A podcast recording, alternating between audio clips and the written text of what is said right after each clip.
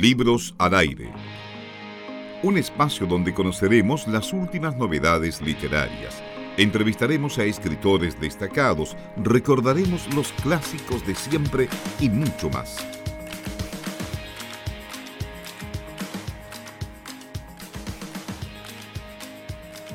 Seguimos acompañándoles en Libros al aire. Les comentábamos antes de la pausa musical que teníamos una entrevista agendada para esta edición. Ya estamos en contacto precisamente con Jorge Cosio Sepúlveda. Él es eh, profesor de filosofía, músico y también eh, poeta, escritor. De hecho, estamos junto a él porque eh, hay un libro que está recién salido del horno y vamos a conversar justamente sobre este poemario, La ebullición de las cosas. ¿Cómo estás, Jorge? Muy buenas tardes y bienvenido a Libros al Aire. Bueno, muchas gracias por la invitación. Aquí se anda, como todo el mundo, la mayor parte del tiempo encerrado y saliendo para cosas muy esenciales. Es como vivir de una forma bastante ermitaña en muchos momentos, uno lo piensa.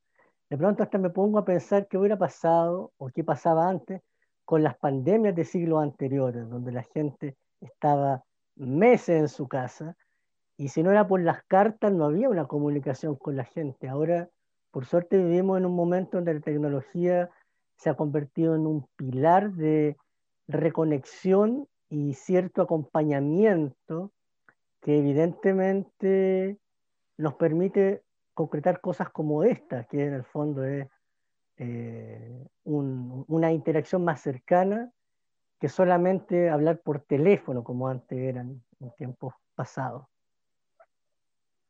Sí, sin duda es una situación extraña. Bueno, los periodistas suelen decir noticia en desarrollo, quizá una noticia súper larga e incómoda de, comunicar, pero mm, así son las cosas. Y hablando de mm, acompañamiento, bueno, eh, una, una posibilidad de, acompañarnos y de reencontrarnos siempre va a ser la literatura, como solemos decir acá. Hoy nos convoca, ¿cierto?, la ebullición de las cosas, este poemario, ¿cierto?, que, mm, que literalmente está como recién salido de, la imprenta, del horno, ¿cierto?, de Taller del Libro precisamente. Y bueno, tú que eres el autor de este, de este poemario, ¿cierto? Em, un poco para hablar de qué se trata el libro, pero también mi pregunta, ¿cuánto de la pandemia hay en este libro? ¿Cuánto de esta fase contemplativa que trae consigo la pandemia está en este nuevo poemario?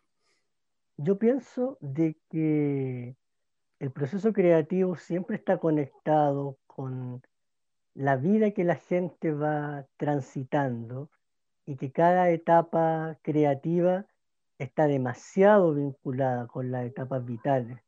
Por lo tanto, este proyecto probablemente no habría salido del formato en que salió si no hubiera justamente sido por el factor de la pandemia, porque esta experiencia claustrofóbica, podríamos decir, que a largos tiempos se extendió, sobre todo el año pasado, que era un caos en muchos momentos, terminaba por intentar convertirse en algo para quienes tenemos esa mm, característica o capacidad de poder volcar lo que nos pasa en algo además de un alegato por Facebook o un me gusta o un no me gusta en alguna publicación ajena. Entonces, en mi caso era la necesidad urgente de hacer algo porque yo soy una persona demasiado quizás también inquieta, entonces prácticamente todos los años necesito yo desarrollar algo en concreto. Y este año resultó ser este proyecto que se empezó a tantear en el 2019, pero el año pasado, producto de la experiencia de tener a veces demasiado tiempo libre en muchos momentos, eh, había que volcarse en algo porque sí, cierto, Netflix tiene muy buena programación, pero hay veces que igual te va cansando ver tantas series, eh, y al menos en mi caso yo necesito igual hacer algo más, pues a eso me refiero. Claro que sí, hay una necesidad, eh, perdona Felipe, de poder eh, justamente generar esta creación. A mí me gustaría que nos detuviéramos un segundo también en el título, Jorge, porque aquí hablamos de la ebullición y a mí me genera de inmediato varias sensaciones este proceso, partiendo porque es un proceso, eh, la ebullición misma es un proceso, no es algo, eh, no es un hito eh, finito, sino que dura bastantes segundos. Y aquí lo que yo quiero también que podamos comentar es si esta ebullición de las cosas es también una mirada por supuesto personal, es un poemario, pero me imagino que también hay algo recogido de la propia sociedad aquí en este proceso de ebullición. Claro, todo está conectado al final de cuentas. Mi meta en un primer momento, en 2019, 2018, 2019, era, bueno, eh, volver a concretar un siguiente proyecto de escritura, pero no tenía claro en ese momento qué iba a hacer.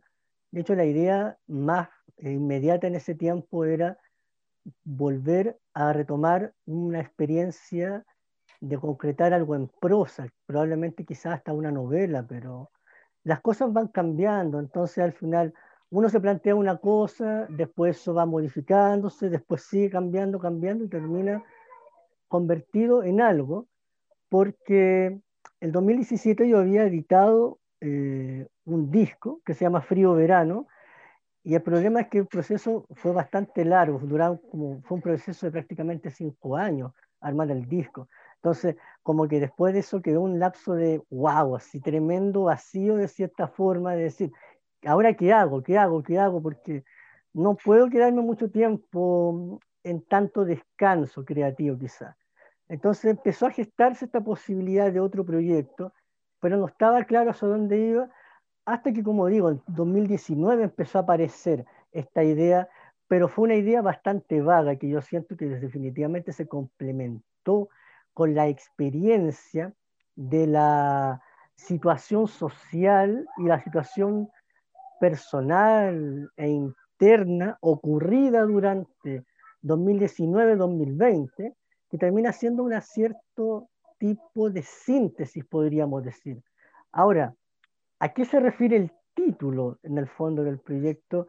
Es bastante eh, peculiar porque uno puede verlo de una perspectiva poética, como la ebullición, como algo muy intangible de cierta forma, pero también lo puede ver de una forma química, porque es un proceso de cambio, pero no un proceso donde algo desaparece, y también lo podemos ver desde algo social, también quizás podrías pensarlo porque la sociedad también va como movilizándose y también cambiando su estado. Y, esto puede ser un estado tanto de forma positiva o negativa. Entonces, yo pienso al final que, como digo, es una suma de todo realmente. No hay un e-, evento, al menos en mi caso, que yo pueda decir que me detonó literalmente, como alguna muerte o algún nacimiento o algún efecto climático o social. Es como la conjunción de todo se terminó de cerrar, finalizando en 2020, y ahí salió al final esta, esta experiencia realmente, que termina siendo este libro, que primero que todo eh, es un solo texto, la evolución de las cosas, es un solo poema extendido en 20, eh, fragmentos, podría decir.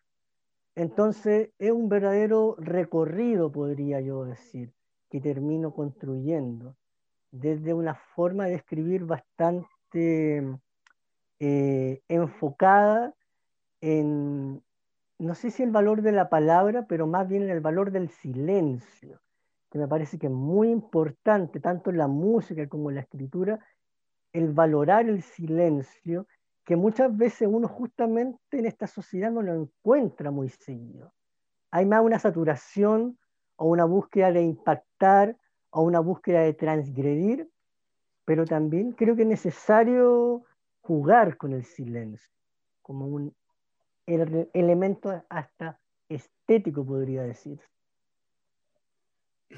Sí, porque en el fondo, si nosotros eh, revisamos el, el, poemario, ¿cierto?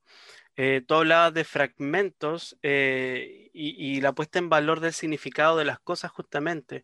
Nos encontramos con un largo poema, ¿cierto? Dividido en, en distintas estrofas, las cuales Em, son como una suerte de, de, momentos que van ocurriendo, de momentos que de alguna manera nos comprometen a nosotros, nos comprometen, a, perdón, a nosotros que convivimos con otros, a nuestra soledad también, a nuestros espacios íntimos también con otros, a, a una suerte de, de, búsqueda consigo mismo. Esa es la, la sensación que, que deja la lectura digamos, el hablante lírico está buscando algo, pero también es la invitación para que nosotros como lectores también busquemos dentro de nuestra intimidad.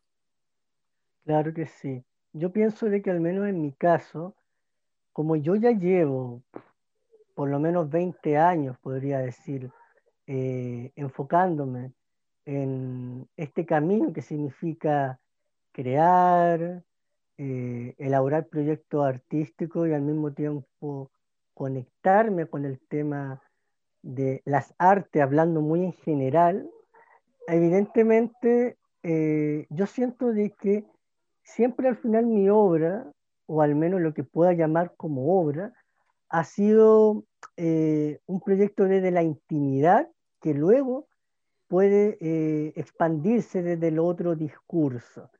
Pero yo nunca he podido, o al menos no se ha dado nunca, como otros artistas que uno ha conocido que tienen un lenguaje quizás social o político más directo. Para mí más tiene que ver como desde la intimidad y la intimidad es la que después permite como eh, lanzar algo hacia la otra persona.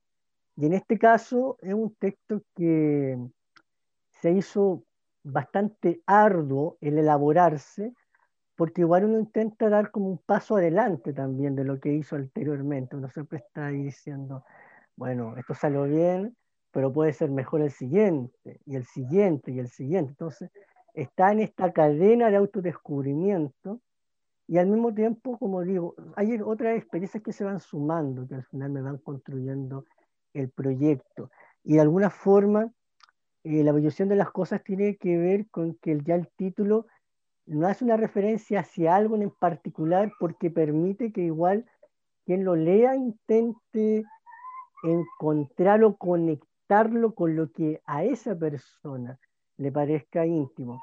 Puede hablar de las relaciones personales, puede hablar de tu conexión con tu propia vida, o también puede hablar como hasta más socialmente y decir, bueno, quizás las cosas pueden ser la sociedad, que se está ebulliendo, que está diluyéndose, que está cambiando y que está también en una cierta incertidumbre quizás también. Y eso es lo que también me parece muy atractivo, el jugar con ese tipo de eh, discursos o ideas, dejando siempre como que la otra parte que participa en la experiencia estética haga su paso también, haga su contribución y no dar un trabajo quizás tan directo, podría yo decirlo de cierta forma.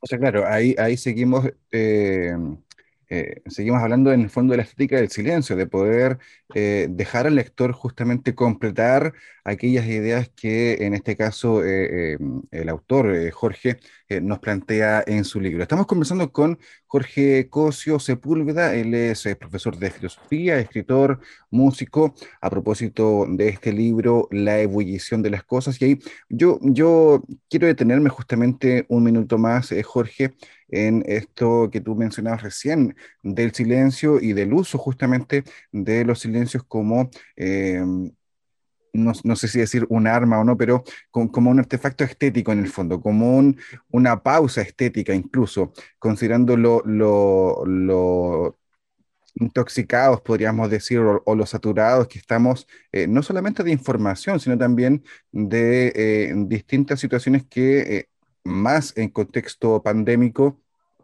eh, nos pueden generar incluso ansiedad y otro tipo de eh, situaciones eh, psicológicas y sociales, por supuesto, ansiedad y, otras, y otra serie de problemáticas. ¿Cómo ves tú que el arte justamente, no solamente la literatura, no solamente los libros, no solamente la poesía, sino que el arte en general contribuye o ha contribuido, en nuestro caso, considerando eh, las falencias que ya conocemos, eh, no sé, de base estatales, por, decirlo así, pero cómo ha contribuido de igual forma el arte a mantenernos al menos a flote durante esta pandemia? Yo siempre he considerado de que quizás lo más eh, fundamental es que el arte tiene esa capacidad no solamente del, autodescubrimiento, sino que el arte también tiene esa característica que es la catarsis, y la catarsis es muy importante cuando se trata, en este caso, si me preguntas tú, de una sociedad. La sociedad necesita hacer catarsis cada cierto tiempo, necesita como especie soltar eh, lo que tiene dentro de sí, porque está la evidencia de que cuando la sociedad acumula, estalla literalmente. Y estalla siempre de la peor forma, porque son una suma de acontecimientos que le llevan a ese estado.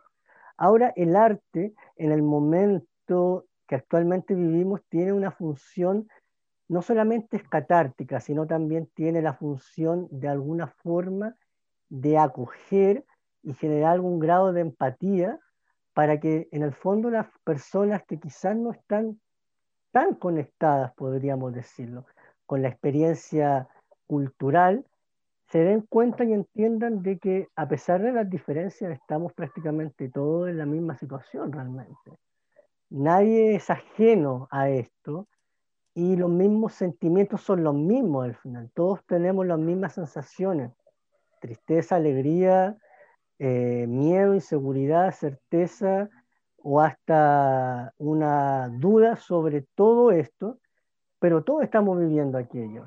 El arte nos permite quizás entregarnos una herramienta inmediata de darnos a entender que lo que sentimos no es ajeno, lo que sentimos es compartido. Y también puede considerarse como un factor de entretención, que tampoco se elimina eso, pero esa entretención también al mismo tiempo puede tener este elemento de un acompañamiento más profundo o por último, entregarte un momento eh, distinto a la eh, actividad cultural, podríamos decir, de consumo, que uno encuentra en los medios de comunicación masiva o en el arte masivo, que como su función tiene que ver con la entretención, no está buscando la profundidad porque no es esencial. En cambio, en esta otra vereda uno está no buscando la masividad, pero buscando quizás la otra parte, que es lo, que lo más interno. Entonces ya uno va dándose cuenta como en la vereda en la cual está en este encuentro, que no es ni mejor o peor, eso sí, pero que tiene esa particularidad que te permite eh, conectarte quizá un poco más con la persona que pueda conocer lo que uno hizo, porque la experiencia es muy bonita igual, que alguien que diga, yo leí esto y me generó esto, yo escuché esto y me generó esto, o no sé, vi un cortometraje que hiciste o vi dónde actuaste y wow, algo me generaste. Entonces, generar algo en la gente, sobre todo gente que no te conoce, es muy eh, bizarro, podría decir la palabra, y al mismo tiempo el poder generar algo que de alguna forma tú sabes que permanece, podríamos decirlo. Y eso es muy hermoso al final, el, crear cosas que permanezcan, porque la mayor parte de la gente busca otras formas de, de permanecer en este mundo, y son formas súper válidas, pero el arte tiene, al menos desde mi punto de vista, esa cosa muy bonita, que un permanecer quizá vital o un permanecer eh, más interno, podría decirse. De, eso último justamente también me quiero colgar porque eh, hablabas también sobre sobre cómo nosotros como, como especie humana, ¿cierto? Y a lo largo del curso de la historia, igual nosotros nos vinculamos con nosotros mismos y también con nuestros espacios más próximos. Em, en este poemario también se aborda de especial manera la naturaleza. Eh, la naturaleza tiene un, encuentro, ¿cierto? Un lugar, y también hay distintas figuras que aluden, por ejemplo, a la lluvia, a las estrellas, a distintas em, eh, imágenes, se llaman poesía. Estaciones, prefiero llamarlo que de alguna manera nos invita a, salir y a reconectarnos quizás con, con otro elemento vital. A propósito de, me acuerdo de un poema que empieza algo así como como si se cae la señal de la televisión. O sea, ya cuando la tecnología queda atrás, mm. eh, también está esta otra conexión, este otro tipo de encuentro. Entonces, em, también me gustaría preguntarte, y, también como profesor de filosofía, ¿cierto? A propósito de estos nuevos comportamientos humanos post, eh, post pandemia o durante pandemia, em, ¿con qué nos estamos encontrando finalmente? A propósito de una sociedad hiperconectada y eso, ¿cuáles son tus reflexiones? Bueno, uno que eh, quizás tiene la posibilidad de la experiencia de vincularse con, en mi caso, tres universos, pero en general pueden ser dos universos, que tiene que ver con eh, la disciplina que uno estudió y luego con la experiencia de conectar esa disciplina en mi caso, con el factor de la educación, y luego si sumo el factor eh, del tema del arte, te encuentras con que realmente la sociedad ha dado un giro tremendo en estos, en estos tiempos, porque primero eh, no hemos dado cuenta con el gran paso del siglo XXI que todavía no nos han logrado cumplir las grandes promesas de que la tecnología iba a rescatar a la humanidad o hacerla mejor persona. Eso creo que no va al caso. Creo que la tecnología también saca lo peor de, esta especie en muchos sentidos y lamentablemente también fomenta todo este control que siempre ha existido, pero que antes, ya por último, antes los países controlaban a los, a los, a los pobres ciudadanos, pero territorialmente. Ahora hay un control mundial, literalmente hablando.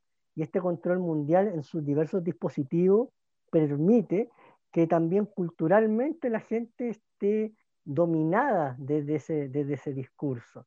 En los discursos de entretención, los discursos de eh, compras y también los discursos políticos, está todo conectado.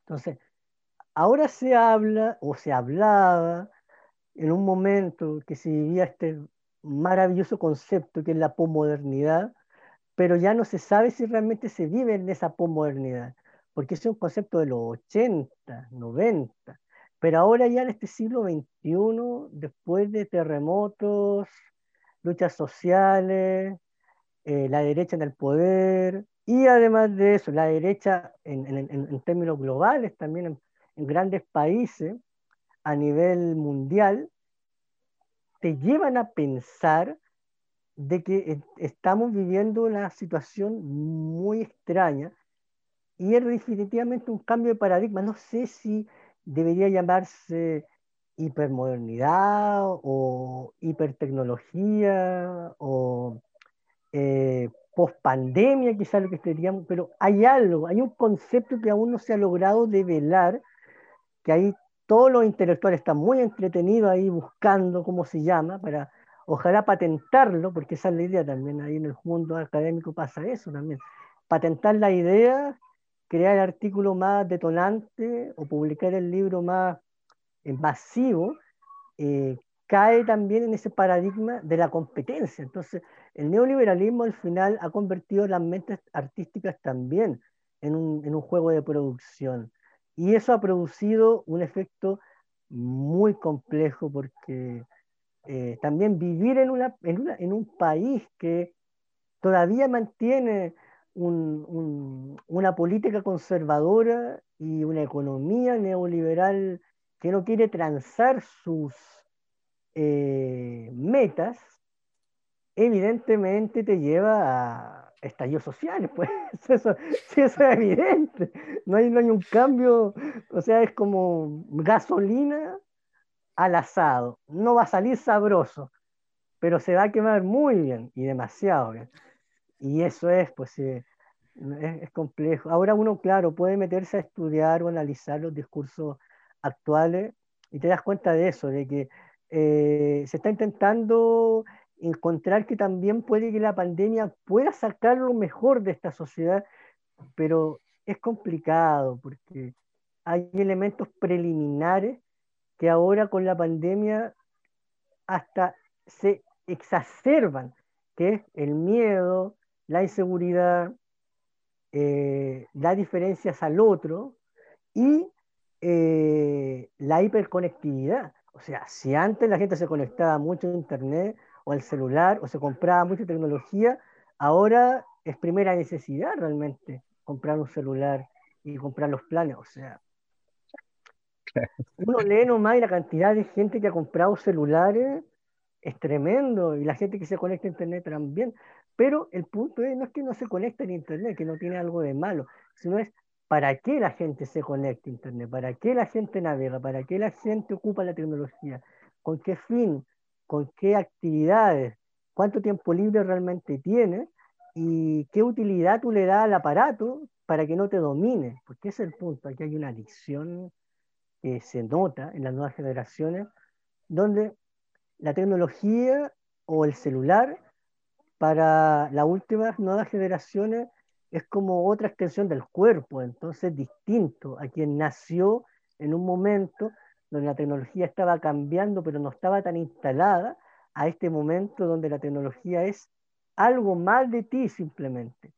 O sea, ya veo unos niños de 3, 4 años con un teléfono y los ven conviviendo con la tecnología naturalmente. Y evidentemente después de eso tú ya puedes proyectar que esa persona va a depender de la tecnología y no va a usarla, sino va a ser utilizado por ella. Entonces después, claro, o sea, es complicado, eh, porque tampoco se puede cambiar, porque como digo, si es un cambio de paradigma ya es otro mundo en el que estamos viviendo.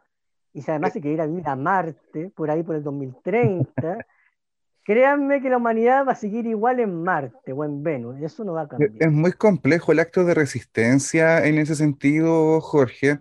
Eh, y yo quisiera destacar justamente, eh, antes de que se nos acabe el tiempo aquí en, el programa, quisiera destacar eh, la labor de taller del libro en ese sentido, como un ejemplo local de resistencia justamente contra este sistema eh, que como tú bien decías, eh, te obliga a vender, te obliga a poner tus productos en el mercado y a depender justamente de eso como ingreso eh, fundamental, quiero decir, como prácticamente como parte de la vida. Sin embargo, encontramos iniciativas como Taller del Libro, insisto, aquí en nuestra propia ciudad, en el fondo, en nuestra propia cercanía, que justamente eh, desarrolla un trabajo eh, que podríamos llamar de resistencia porque eh, valora otras cosas o pone en valor otros aspectos que no están relacionados directamente o solamente con el precio de un objeto. hemos, hemos conversado con, con, con, Jorge Foss y hemos visto también el trabajo de Taller del Libro y de otras iniciativas también, por supuesto, eh, que valoran justamente eh, el trabajo desde otra perspectiva. Entonces yo quiero eh, cerrar y, plantear lo último, Jorge, de cómo se construyen y defienden justamente estos espacios de resistencia en un entorno que es tremendamente agresivo. si nos vamos al mercado editorial, vemos una competencia, por supuesto, feroz en ese sentido, donde los libros de eh, autogestión, autoedición, autopublicación o de editoriales que están muy en el borde del sistema, eh, del sistema eh, de mercado, quiero decir, necesitan, por supuesto, muchísimo esfuerzo para poder sobresalir. ¿Cómo ves tú también que se trabaja y defiende, insisto, ese espacio? Yo veo de que, por ejemplo, cuando uno revisa la cantidad de proyectos que se terminan a enviar al Fondo Nacional del Libro, a todos estos proyectos culturales que el Estado ofrece, hay mucha cantidad de gente que lamentablemente no logra concretar, gestionar su proyecto, porque primero que todo no tienen los recursos, pero también porque al final termina siendo una competencia hasta el mundo cultural, en un sentido de que mi libro es mejor porque ganó tal puntaje y quedó seleccionado y tu libro es, debería no ser bueno porque no tuvo tal puntaje y no queda seleccionado, pero en el arte, en la cultura, hasta la educación, hay un grado de subjetividad que la gente no entiende que lamentablemente influye mucho en el resultado final. Y cuando se habla de las editoriales independientes, autogestionadas, cartoneras o por último hasta revistas virtuales, encontramos con todo este rechazo quizá a esta industrialización que lamentablemente termina, como decía, convirtiendo el objeto artístico en un elemento más de producción y va perdiendo el valor, como bien ahí algunos pensadores decían ya en el siglo pasado. El valor se va perdiendo cuando se empieza a reproducir de una forma exagerada y el autor, que en un momento tenía una identidad, se termina convirtiendo en Harry Potter en ese sentido. Es como una marca, en ese sentido me estoy hablando. Una marca que se empieza después a, si funciona este producto, editorialmente hablando, replicamos el producto y hagamos las sagas que en estos momentos estuvieron muy de moda. Y ahora, eh, claro, el punto contrario está eh, el libro que tiene un arte artesanal o que tiene un elemento de objeto y, que tiene una identidad que quizás es con lo cual intenta confrontarse, podría decirse, con la gran editorial, que tiene un formato de plantilla, planilla de cierta forma y todo eso. Y por otro lado, que al final también implica que la persona que al final también se mete en el mundo de editorial más grande tiene que definitivamente venderse, literalmente hablando. Entonces tú te conviertes en el producto más de todo el proyecto como los artistas pop, de alguna forma. Eres el mercado y te llama el mercado y te usa el mercado, tú puedes usar el mercado, pero siempre desde una, una forma de ser. Y en este proceso que uno va viendo, encuentra por último al menos este lado opuesto, que tiene que ver con el auto, autogestionado, con las editoriales más pequeñas, independientes, en donde están buscando este efecto. Y por eso a mí me parecía muy necesario tomar el paso y, comprometerme ahora con este tipo de proyectos editoriales que uno sabe que por un lado contribuye, pero que también te permiten obtener muchas más redes de contacto y redes de este, este arte más comunitario que de alguna forma se necesita, porque al final, cuando tú ves que también en términos nacionales o territoriales, los mismos artistas entre medios se odian, se, se, se, se pelan, se confrontan o se intentan nivelar, ahí también te das cuenta cómo ha ido ganando ese discurso de la competencia, siendo que justamente si uno está trabajando con estos materiales que dicen algunos que son más profundos y, y más intelectuales, uno debería ser una persona más completa e integral, pero no, o sea, todos somos humanos, entonces todos erramos, todos fallamos, todos nos complicamos, pero igual uno debería, o al menos mi punto de vista siempre ha sido, separar al final la obra de quien lo hace, en el sentido de que eh, buscar ese quizá grado de, podría decirse, objetividad. Entonces, eh, buscar los puntos en común, a eso me refiero. Y ahí yo veo que la obra del taller del libro, e igual de las otras editoriales de la zona, permiten eso, que al menos dan cabida a gente que está haciendo cosas distintas pero también crea los redes de contacto para que esas personas puedan movilizarse mejor. Y en mi caso, por ejemplo, el libro que al menos ahora lancé no tiene, tiene menos de 100 copias, por ende, al ser pocas copias también permite una distribución más personalizada, lo que permite que también uno pueda tener quizás también un contacto más directo con la gente que va conociendo, etc. Así que eh, el objetivo ahora, por último, para terminar, sería probablemente la próxima semana eh, hacer el lanzamiento en taller del libro, del proyecto. No sé si va a ser el próximo o el subsiguiente sábado, pero muy, probablemente va a ser uno de estos dos sábados que vienen. Durante junio. Durante junio, claro. Entonces ahí se va a hacer la difusión y, y ahí ya después, para para quien le interese la alguna copia, ahí se va a poder distribuir, porque igual el objeto virtual puede ser bonito, pero yo pienso que todavía, al menos con los libros, pasa eso, que el papel no, no, no pierde fuerza. No así con la otra arte, a veces pienso, en muchos momentos.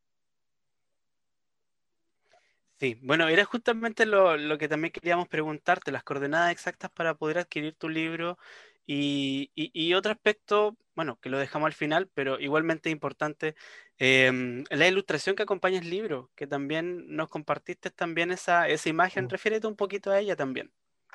Sí, eso también faltaba agregar, que tiene que ver con lo siguiente. Yo siempre, desde muchos años atrás, me, me pareció muy necesario que todos los proyectos que yo armase tenían que tener un factor donde la estética visual complementase el proyecto y no generase una distancia, sino que justamente se sumase. Por lo tanto, los proyectos que hasta, este tiempo he logrado, que son los proyectos de música y los proyectos de escritura, han tenido siempre el aporte y el apoyo de una persona, sea ilustrador, dibujante, fotógrafo o artista visual, que se ha sumado a la odisea de crear algo y ha contribuido con su parte.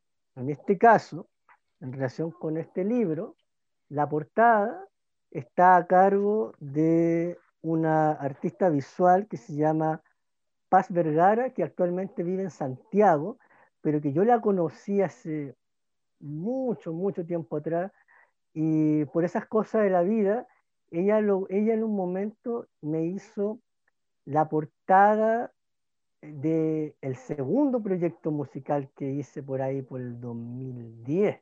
Así que la vuelta de la vida nos volvieron a encontrar y se volvió a dar la posibilidad de trabajar juntamente, pero ahora con otra perspectiva, porque la experiencia también te va dando más herramientas para hacer tus, tus cosas, tus proyectos.